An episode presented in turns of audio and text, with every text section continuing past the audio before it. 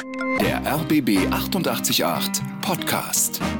Die Experten. Und wir haben Glück, wir Gärtnern heute drinnen, denn draußen ist sowieso gerade ein bisschen eklig. Caroline Engwart ist unsere Indoor-Gärtnerin. Sie ist auch Gartenbloggerin und äh, du kennst dich überhaupt aus. Grüner Daumen, alles, das volle Programm. Ich habe so ein bisschen, schön, dass du da bist, ein bisschen gedacht, drinnen kann man da viel machen, außer Kräutern äh, zu ziehen, aber kann man.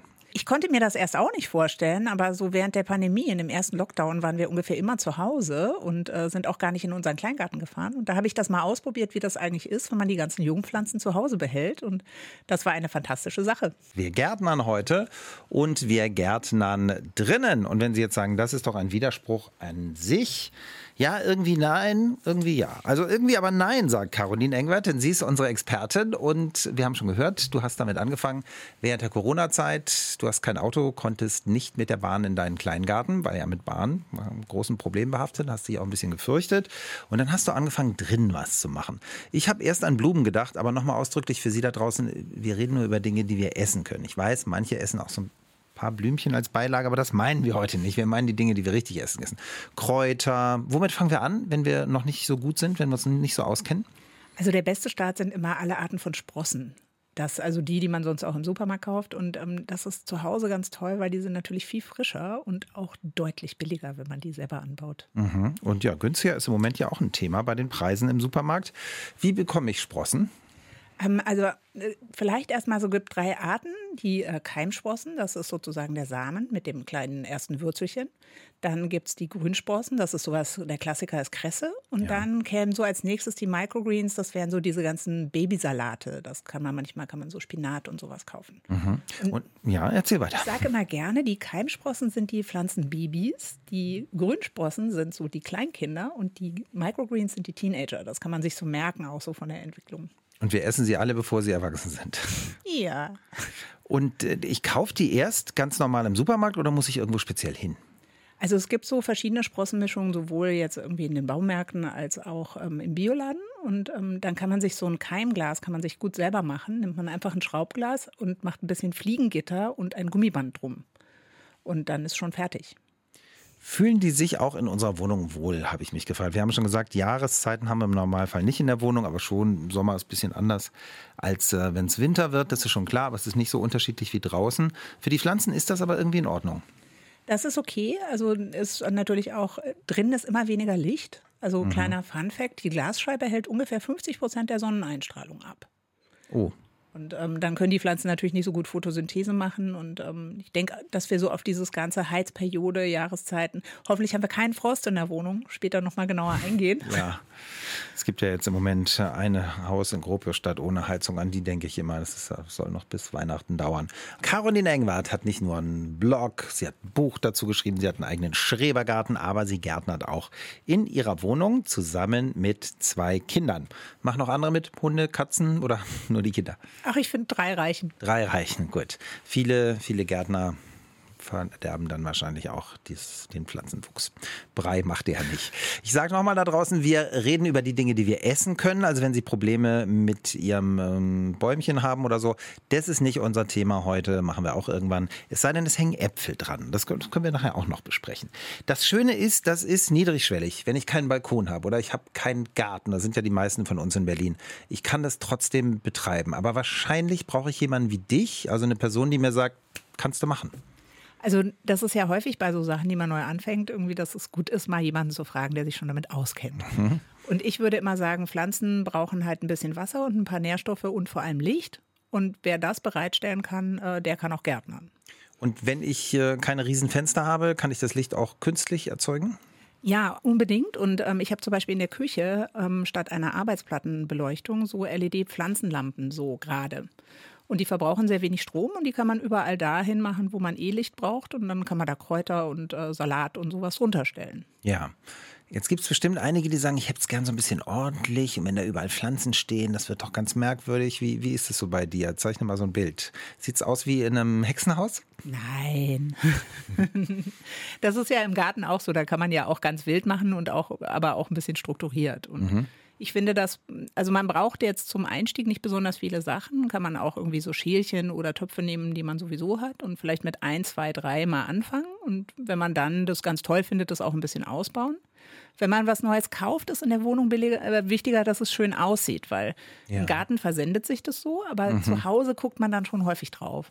Das heißt, für die Ästheten, die uns jetzt zuhören, ist es nicht so, wenn dann Gäste kommen, dass man immer sagt, ich muss erstmal die Kresse wegräumen, sondern es integriert sich auch, äh, auch ästhetisch angenehm in den Rest unserer Wohnung. Ja, unbedingt. Heute gärtnern wir in Ihrer Wohnung und da gibt es schon eine ganze Menge Fragen. Und lustigerweise, hätte ich gar nicht so gedacht, sind eine Menge Männer im Chat, Caroline. Sind es mehr, mehr Männer, mehr Frauen, die gärtnern oder genau gleich oder kann man das gar nicht sagen? Also so in meiner Community und unter meinen Leserinnen sind es schon ein bisschen mehr Frauen, was aber auch natürlich daran liegt, dass ich eine Frau bin. Aber ähm, kann man, glaube ich, nicht so sagen. Gut, also heute holen die Männer auf. Das ist ja mal schön. Caroline Engwert ist unsere Expertin. Sie bloggt auch zu diesem Thema. Und wir fangen jetzt mal an mit Gemüse. Frank fragt nicht im Chat, lässt sich auch Gemüse in der Wohnung anbauen? Welche Sorten gehen da? Zucchini und Auberginen mit Fragezeichen. Was sagst du? Fragezeichen, Ausrufungszeichen? Also man kann auf jeden Fall Gemüse in der Wohnung anbauen. Allerdings sollte man sich auf Sachen verlegen, die jetzt weder besonders groß werden, so wie Mais oder Kürbis, Ja. oder ähm, die eine sehr lange ähm, Kulturdauer haben. Also unsere Fruchtgemüse, gerade so wie Zucchini und Auberginen, die säen wir irgendwie im März und dann tragen die im August. Und ähm, brauchen viel Licht, brauchen viel Wärme. Das ist jetzt nicht so optimal für die Wohnung. Was aber gut geht, sind zum Beispiel so Balkontomaten.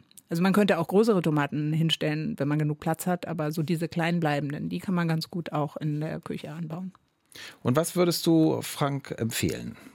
Also worauf soll er achten? Er fängt ja jetzt erst an, weil er fragt, kann ich mit Gemüse in der Wohnung wirklich was machen? Soll er mit denen anfangen? Also anfangen sollte er auf jeden Fall so mit sowas wie Salat oder Mangold oder man kann auch sowas wie rote Beete aussehen. Da kann man auch die Blätter essen. Aha. Und ähm, dann kann man sich von da aus zu den größeren, umfangreicheren, längeren Sachen vortasten. Und gibt es besondere Pannen, also Dinge, die du am Anfang erlebt hast und gedacht hast, aha, das geht schief, weil, also woran du uns schon ein bisschen teilhaben lassen kannst? Oh, äh, Pleiten, Pech und Pannen, da würde ich noch einen anderen Take machen dafür und einmal scharf nachdenken und irgendwie so. Okay, Ähm, dann machen wir das nachher. Dann wechseln wir jetzt nochmal eben zu unserem nächsten Mann, nämlich zu Martin. Martin, er hat das so ein bisschen in so einer Art Steno geschrieben. Pflanze Tomaten auf Fenstersims innen, Tendenz sinkend. Esseier, also die sind wohl irgendwie kleiner geworden. Achso, 13 Esseier, 7 Murmeln, 2 Erbsen. Warum? Salate paar Mal versucht, nix was geworden. Kein grüner Daumen.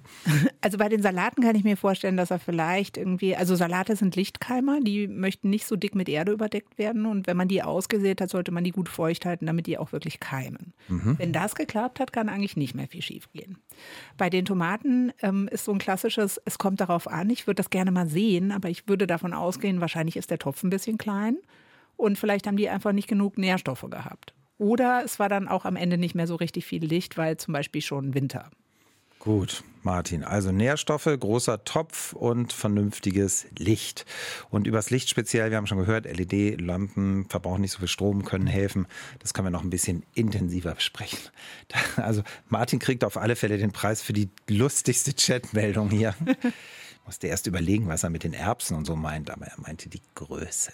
Düngen ist ein Thema, Caroline. Also ich bin auch immer davon ausgegangen, ja, das kommt doch aus der Natur, das wächst alles von alleine. Nein, gerade wenn wir drinnen sind, wir brauchen Dünger. Ja, also weil im, im Haus, also haben wir ja irgendwie ein Pflanzgefäß und da sind die Nährstoffe einfach begrenzt und irgendwann aufgebraucht. Und ich würde ähm, für die Wohnung empfehlen, dass man so einen Bio-Flüssigdünger einfach mit ins Gießwasser gibt, alle paar Wochen und dann läuft das auch.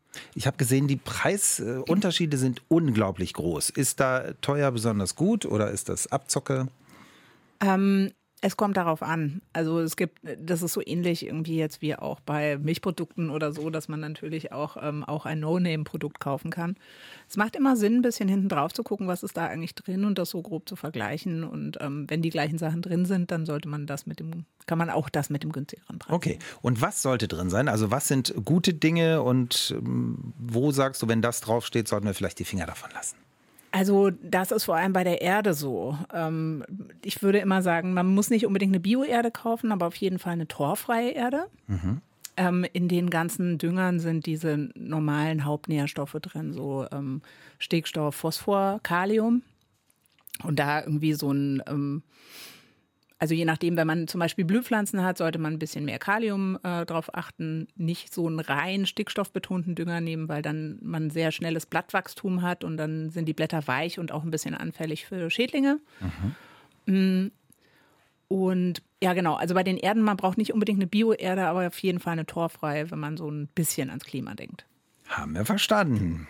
Caroline, du hast schon von deinen Followern geredet. Was wollen die vor allem von dir? Wollen die Ermunterung, wollen die praktische Tipps oder dieses Gärtnern, auch Gärtnern in der Stadt, das ist ja auch so ein bisschen Lebensgefühl oder geht es um alles? Also es geht auf jeden Fall um praktische Tipps, aber ich finde das auch immer total spannend, irgendwie, was die so für Fragen haben. Und viele brauchen tatsächlich irgendwie so die Bestätigung, eine Möhre aus dem Garten sieht so und so aus und das ist ganz normal. Und ich sehe mich so ein bisschen als grünen Cheerleader, der den Leuten sagt, euer Gemüse sieht nicht so aus wie im Supermarkt. Lustig, ne? Was wir heute so wissen müssen, aber dafür gibt es dich ja. Ja, viele von uns Früher auf dem Land haben wir es eben gelernt von unseren Eltern. Ne? Ist vorbei wahrscheinlich. Wir sind ja nicht mehr auf dem Land. Was ist eigentlich deine Berufsbezeichnung da? Was würde man sagen? Was bist du? Ah, das ist eine gute Frage. Also ich würde sagen, ich bin Gartenbloggerin und Autorin. Ja, dann habe ich das ja prima hingekriegt. Und Sie haben viele Fragen an Caroline. Zum Beispiel hat Moni eine. Ich liebe Koriander lässt er sich in der Wohnung ziehen. Meine Erfahrungen mit frischen Kräutern im Bund sind nicht so richtig gut. Es fällt immer alles schnell zusammen. Kannst du Moni helfen? Also erstmal diese Kräuter im Bund, die sind ja schon abgeschnitten und ähm, die welken dann. Das ist ganz normal. Mm, und man kann Koriander sehr gut in der Wohnung anbauen. Ich würde auch empfehlen, den einfach selbst auszusäen. Und ähm, dann wächst er gut. Der ist ja so ein bisschen Weltenteiler. Manche lieben, manche, manche hassen mhm. ihn, aber ich also bin auf jeden Fall auf Monis Seite. Gut, jetzt noch äh, Ilona. Ilona schreibt, ich habe schon mehrfach versucht, Petersilie, Basilikum und andere Kräuter in meiner Küche wachsen zu lassen. Nach kurzer Zeit geht alles immer ein. Was mache ich falsch? Also gerade beim Basilikum ist es so, dass das sitzt halt sehr eng in dem Topf und ähm, hat nicht genug Platz. Und wenn man das von oben gießt, dann kriegt das so eine Stängelfäule. Und ähm, deswegen würde ich da empfehlen, das ähm, einmal umzutopfen, also zu teilen und in ungefähr, also einen Basilikumtopf auf drei neue Töpfe zu verteilen und dann außer beim Düngen nur von unten zu gießen. Mhm. Sprichst du eigentlich mit deinen Pflanzen? Also es ist Nein, sie, also sie hören auch meine Musik, aber es ist mhm. erwiesen, dass es äh, Pflanzen helfen kann bei Wachstum, wenn man sie streichelt, weil das so wie so Wind simuliert. Und es gibt tatsächlich so. jetzt auch so Indoor-Farmen, so große, ähm, da wird mit Ventilatoren gearbeitet. Mhm. Ach, das Streicheln, also da hätten jetzt äh, einige von uns gedacht, die lieben das, den Körperkontakt zu uns. Nein, die denken, wir sind Wind und mögen sie es deshalb. Kriegen Toll. dann stabilere Stängel. Sehr gut. Und, und du redest nicht mit ihnen, du beschallst sie mit Musik, aber du streichelst sie auch nicht. Na, streicheln tue ich sie gelegentlich. Heute Indoor-Gärtnern in den Experten und Caroline Engwert ist unsere Expertin. Und Daniela habe ich immer noch vergessen. Daniela, erste Frage im Chat heute. Ich habe Kräuter wie Basilikum, Rosmarin und Thymian noch auf dem Balkon. Bis wann sollte ich sie reinholen? Was sagst du? Ich habe mich total über die Frage gefreut, weil die ist so schön allgemein. Und zwar gibt es Kräuter, die sind winterhart oder bedingt frostfest, so wie der Rosmarin und der Thymian. Die könnte man in einem Balkonkasten auch einfach draußen lassen. Wenn die in einem recht kleinen Topf sind, dann kann man den ein bisschen einwickeln und an die Hauswand stellen. Und das Basilikum aber, das ist ganz frostempfindlich. Das hat ja so weiche, zarte Blätter, die würden jetzt erfrieren. Das holt man idealerweise jetzt allerspätestens rein. Mhm. Und äh, bekommen die einen Schock, die Pflanzen, weil sie jetzt plötzlich denken, Huch ist ganz anders? Muss ich die irgendwie besonders betütteln? Also es wäre jetzt nicht besonders geeignet, sie direkt auf die Heizung zu ja. stellen. aber sonst, die schaffen das. Erzähl uns noch ein bisschen, Caroline, wenn jetzt Leute da draußen sind und sagen, ja, wow, ich finde das alles interessant, ich brauche Ausrüstung, ich gehe heute noch, wo gehe ich hin? In den Baumarkt. Also wo kaufen wir und was brauchen wir alles? Ähm, die meisten Sachen haben wir schon zu Hause. Also man könnte im Baumarkt eine kleine Gießkanne kaufen, so mit einer schmalen Tülle, damit man ja. nicht alles unter Wasser setzt. Man kann aber auch sonst in so eine PET-Flasche ähm, mit einer heißen Nadel oben ein paar Löcher reinpieken, dann hat man auch schon was. Hm, man kann alle Arten von Schalen und so Schälchen und Töpfen und Übertöpfen, die man eh schon hat, benutzen.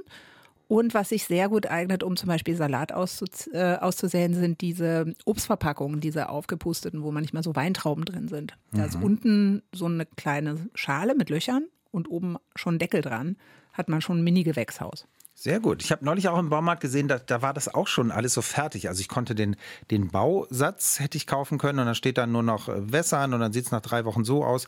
Würdest du sagen, das ist zu langweilig oder zum Anfang auch gut? Also zum Anfang geht das schon. Mir wäre es zu langweilig. Und das ist so ein bisschen auch, glaube ich, was für ein Typ man ist. Ist man eher so der, der die ähm, Tüte aufmacht mit dem schon fertigen Fertiggericht und man das einmal in der Pfanne erhitzt?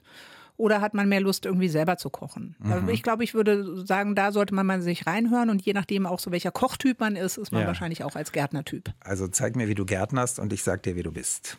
Hm. Caroline Engwart ist unsere Expertin heute auf RBB 888. Sie hat einen Gartenblog, sie hat Gartenbücher verfasst und wir reden über das Indoor Gardening, also das, ja, wie heißt es, in den vier Wänden Gärtnern. Es gibt gar keine schöne deutsche Übersetzung, oder? Also ich sage Wohnungsgärtnern. ich sag immer gerne Indoor-Ernte, weil das auch ausdrückt, was man am Ende macht, nämlich äh, was auf den Teller liegen. Sehr gut. Christina hat es auch mit auf den Teller legen, denn Christina hat uns geschrieben, Tipp. Auf ein nasses, gefaltetes Blatt Küchenkrepp etwas Salat von Kresse geworfen, in der Nähe einer Heizung stellen, klappt immer. In der Woche esse ich keine Kresse, am Wochenende wird alles im Salat verspeist, selbstgebackenes Brot, Butter und frische Kresse, so beginnt mein Wochenende. Das klingt schön. Also mir gefällt das auch ganz hervorragend. Und ähm, so diese Kresse ist sozusagen der Klassiker unter den Grünsprossen.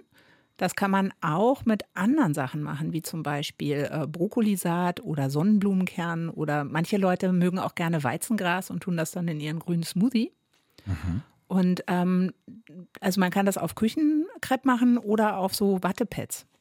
Ja, ich erinnere mich, dass du vor Jahren schon mal da warst, da hast du auch über diese Wattepads geredet.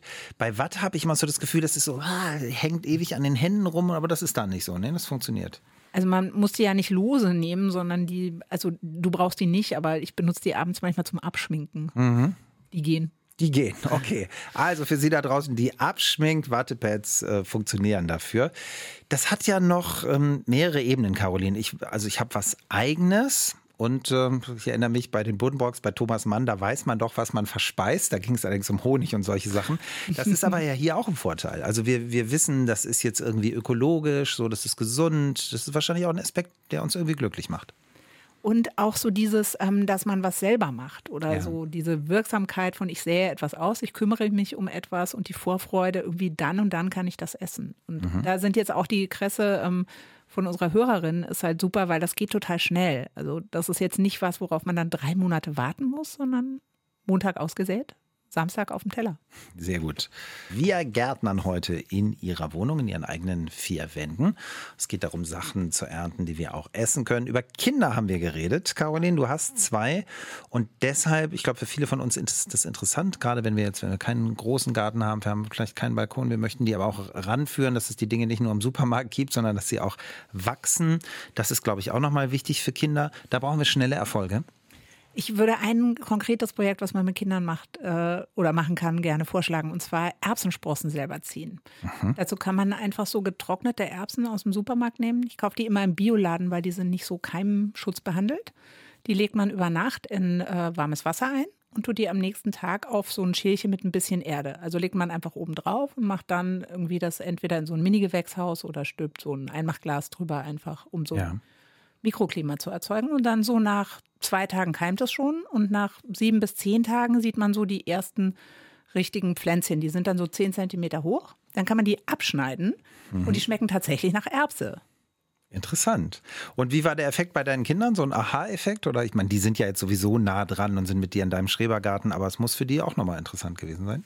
Ja, total. Und ähm, dass es halt so konkret ist und dass diese Pflanze auch nach Erbse schmeckt, ist halt echt witzig. Gut, da haben wir schnelle Erfolge. Du hast gesagt, da brauchen wir ein bisschen Erde. Ge- Gehen wir da raus und buddeln was vom Straßenbaum weg oder wo holen wir die Erde her? Da kaufen wir uns einfach eine Anzucht und Kräutererde. Aha, ja, genau. Bitte nichts von den Straßenbäumen klauen, ja, denn sonst fallen die alle um irgendwann. Das wollen wir nicht. Zumindest Wasser haben die Straßenbäume immer ordentlich bekommen. Caroline, gleich müssen wir nochmal über Licht sprechen, denn da gibt es Fragen. Strom ist wahnsinnig teuer bei uns in Deutschland. Das heißt, wir müssen den ein bisschen sparsam einsetzen, aber unsere Pflanzen brauchen Licht. Ja, und ähm, also ich habe einen Stromverbrauch von unter 1000 äh, Kilowattstunden, obwohl wir zu dritt sind. Und ähm, Mhm. Habe mehrere LED-Pflanzenlampen im Einsatz. Das heißt, deine Kinder dürfen nie ihr Handy aufladen.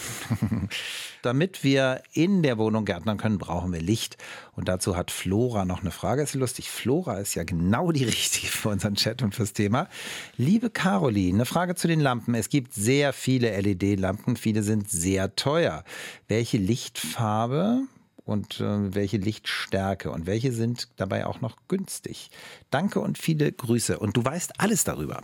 Also ich habe sehr viele unterschiedliche Pflanzenlampen ausprobiert, irgendwie ausgewertet, getestet, alles dazu gelesen. Da gibt es auch sehr viele Kennzahlen. Da hat Flora tatsächlich recht. Das eine ist ähm, PAR, also das ist die photoaktive ähm, Radiation, also Radiation.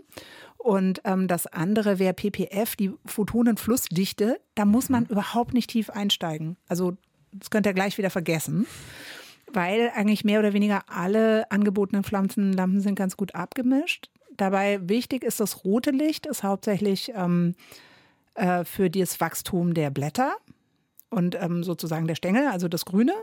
Und ähm, das blaue Licht regt vor allem die äh, Blütenbildung an. Mhm. Wenn wir jetzt zusätzlich noch grüne Licht, grünes Licht mit drin haben, dann haben wir einen insgesamt weißen Lichteindruck. Und das würde ich immer empfehlen, damit man das auch gut in der Wohnung aushält.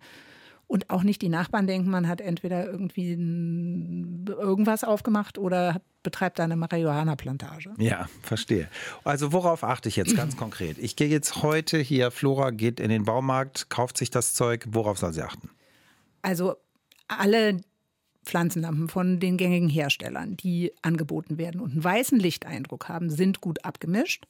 Ähm, sie guckt, ob es eine LED ist. Und ähm, dann kann sie schauen, ob das in ihre Lampe passt. Also es gibt so längliche, die haben einen Stecker direkt dran. Man kann die aber auch einfach in eine Schreibtischlampe reinschrauben, wenn sie die richtige Fassung haben. Flora, ich hoffe, das war ausreichend konkret dann viel Glück beim Einkaufen der ganzen Dinge, die es da so braucht. Ach, wir haben noch einen kleinen Tipp bekommen von einer Hörerin von Ihnen. Wir haben ja darüber geredet, Gärtnern mit Kindern. Und diese Hörerin hat uns erzählt, sie pflanzt das alles in durchsichtigen Töpfen, sodass man alles nochmal sehen kann. Das fand ich auch eine spannende Idee. Danke dafür. Die Experten auf RBB 888 heute zum Thema Indoor-Gärtnern. Und da gab es noch was von wo ist er denn jetzt? Von Andreas, Indoor-Gärtnern. Ich kann nicht mehr Brülllach-Smiley. Wie wir es mal mit Indoor-Bergsteigen. Ich meine, gibt es ja tatsächlich auch Kletterhallen. Da ne? haben wir auch schon drüber geredet. Also, ich fand es erst auch schräg. Ich äh, will mich gar nicht über Andreas hier lustig machen. Ich verstehe sie, Andreas. Aber es gibt ungemein viele Leute, die das machen.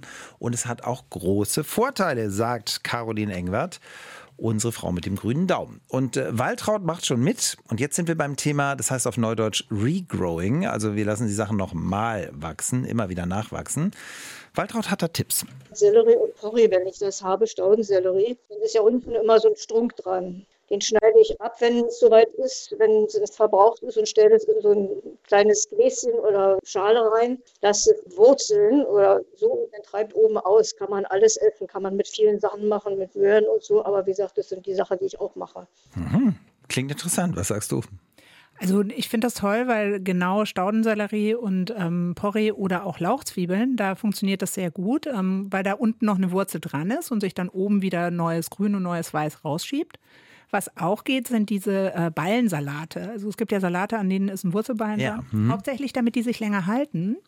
Und den können wir auch einpflanzen. Was nicht so Sinn macht, sind die ganzen Arten von Wurzelgemüse, weil wir ja da die Wurzel aufessen. Und da könnten wir dann versuchen, das Grün weiter nachwachsen zu lassen. Aber da ist es einfach sinnvoller, gerade bei Möhren oder so. Wenn man jetzt auf Möhrengrün steht, würde ich die aussäen.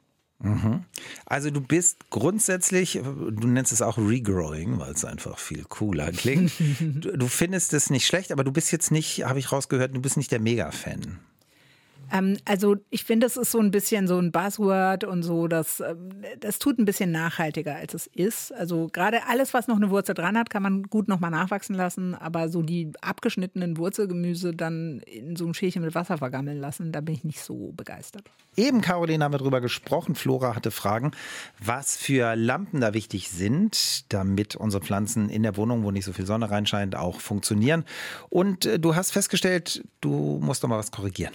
Ja, also äh, vor lauter Begeisterung über den grünen Daumen habe ich irgendwie äh, Rot und Blau verwechselt. Also es ist tatsächlich so, dass das blaue, kurzwellige Licht das Wachstum der Blätter anregt und das rote, langwelligere Licht äh, das Wachstum der Blüten. Und das wollte ich nochmal richtig stellen. Sehr gut. So, jetzt fühlst du dich auch besser. Dann können wir gleich noch ganz kurz ein Thema abräumen hier. Und da geht es um Schimmel. Da hat Silke eine Frage. Ich bin großer Indoor-Gärtnern-Fan, aber die Erde bei den Kräutern in der Küche, die schimmelt immer. Was mache ich falsch? Kannst du da nochmal schnell helfen? Also wenn man Erde benutzt, die man jetzt, in die man was neu einpflanzt oder neu aussät, würde ich immer empfehlen, dass man die im Backofen sterilisiert. Das kann man machen, indem man die entweder in eine Schüssel reintut oder in so einen Bratschlauch. Der ist natürlich auch, also nicht in irgendeine Plastiktüte, aber der Bratschlauch ist hitzebeständig. Mhm. Mit dem Bratschlauch stinkt auch der Backofen danach nicht nach Erde. Falls man das in einem offenen Gefäß macht, dann würde ich empfehlen, zum Abkühlen ein Schälchen mit Kaffeesatz reinzustellen. Dann ist das auch wieder neutral. Diese Erde ist dann relativ steril, da ist kein Schimmel drin, keine Trauermückenlarven und sowas. Wenn man jetzt eine bestehende Pflanze hat, wo das schon ist, sollte man mal ein bisschen gucken, wie ist die Luftfeuchtigkeit. Also ich habe so ein kleines Hygrometer, das kann man immer mal in jeden Raum stellen. Und ähm, dann ist es auch möglich, dass einfach zu viel gegossen wurde. Ja, heute reden wir über das Indoor-Gärtnern.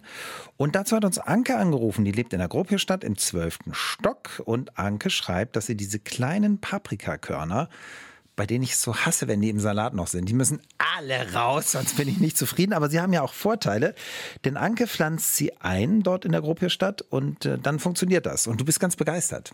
Ich finde das super. Also genau solche Stories will ich hören. Also, weil ich finde, jeder kann Gärtnern. Das geht eben auch ohne Garten, ohne Balkon, so. Und jeder findet auch irgendwie ein Projekt, was ihm Spaß macht. Also bei den Pflanzen aus dem Supermarkt ist es so, die sind nicht immer samenfest. Was heißt, dass auch sein kann, dass eine Sorte rauskommt, die ein bisschen anders aussieht oder ein bisschen anders schmeckt. Insofern ist das ja auch experimentell interessant. Jetzt für die, mit nicht grünen Daumen unter uns. Anke, diese Körner pflanzt sie ein und dann kommen da wieder Paprika raus. Na, dann kommt erst eine Paprikapflanze und die blüht dann und aus der Blüte wird eine Paprika. Und wie lange dauert das alles?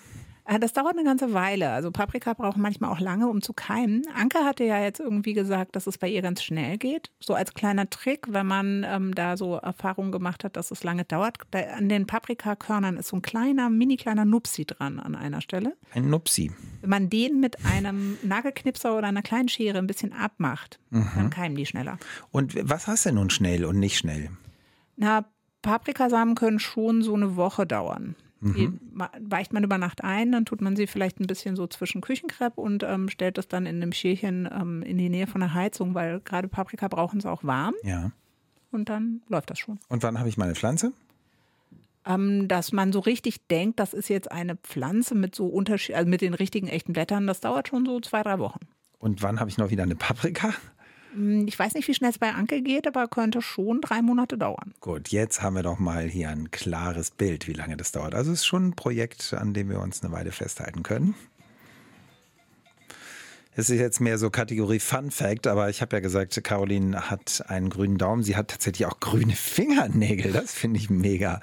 Die Experten auf RBB 888, Caroline Engwert ist unsere Expertin und wir reden über das Indoor-Gärtnern. Und da haben wir noch was offen hier von Stefan. Stefan schreibt spannendes Thema heute, da freuen wir uns schon mal. Ich überlege, ob ich mich an Pflanzen ohne Erde heranwagen sollte. Es gibt im Baumarkt so eine Art Komplettbaukasten für Hydroponik. Was hält Ihre Expertin davon und so funktionieren alle Pflanzen und Kräuter damit? Ja, habe ich gedacht. Hydroponik, davon verstehe ich auch exakt gar nichts. Erklär mal, Caroline. Also ähm, ich, schnelle Antwort, dieses äh, Komplettset im Baumarkt, das kann man auf jeden Fall mal ausprobieren, wenn man da Lust drauf hat. Ähm, Hydroponik, also dieses Gärtnern ohne Erde, kann sehr schnell sehr nerdig werden. Da kann man sich dann ein EC-Messgerät kaufen, mit dem man die elektrische Leitfähigkeit des Wassers misst, weil man muss die Nährstoffe ja einzeln zufügen. Mhm. Das ist für unsere Lebensmittelproduktion irgendwie relativ praktisch. Viele von unseren Salaten werden so hergestellt. Mit dem passenden Licht, mit der passenden Nährstofflösung kann man sehr gut steuern, wie schnell wächst das, wie groß wird das, wie viele Blätter hat das und so. Mm, das würde ich dem Heimanwender nicht empfehlen, weil das wird schnell zu kompliziert. Aber diese Komplettsets sind meistens gut äh, zusammengestellt und oft ist da schon so ein Substrat mit dabei, das ist Kunststoff. Ähm, und da sind aber die Samen drin und auch der Dünger. Mhm. Also vielleicht noch ein Don't, auf gar keinen Fall in diese Hydroponik-Lösung einen organischen Dünger reinkippen, weil das wird eine ganz stinkende Brühe. Das habe ich für andere getestet. Aha, nicht gut. Interessante Frage. Vielen Dank dafür. Und wir haben hier, während Mark Forster gesungen hat, haben Caroline und ich schon drüber geredet, so die, die die Mars-Missionen planen, für die ist das ganz wichtig, so mit Hydroponik. Aber wir haben beide beschlossen, wir bleiben hier. Ja. Dann werden wir dich wieder einladen. Danke für Ihr Interesse da draußen. Sie haben tolle Fragen gestellt und uns äh, an tollen Sachen teilhaben lassen. Vielen Dank dafür. Caroline Engwart ist unsere großartige Expertin mit zwei grünen Daumen und zehn grünen Fingernägeln. Und sie hat auch einen eigenen Blog, hat auch Bücher zum Thema geschrieben. Heute war unser Thema das Indoor-Gärtnern. Ich bin Ingo Hoppe. Einen schönen Tag.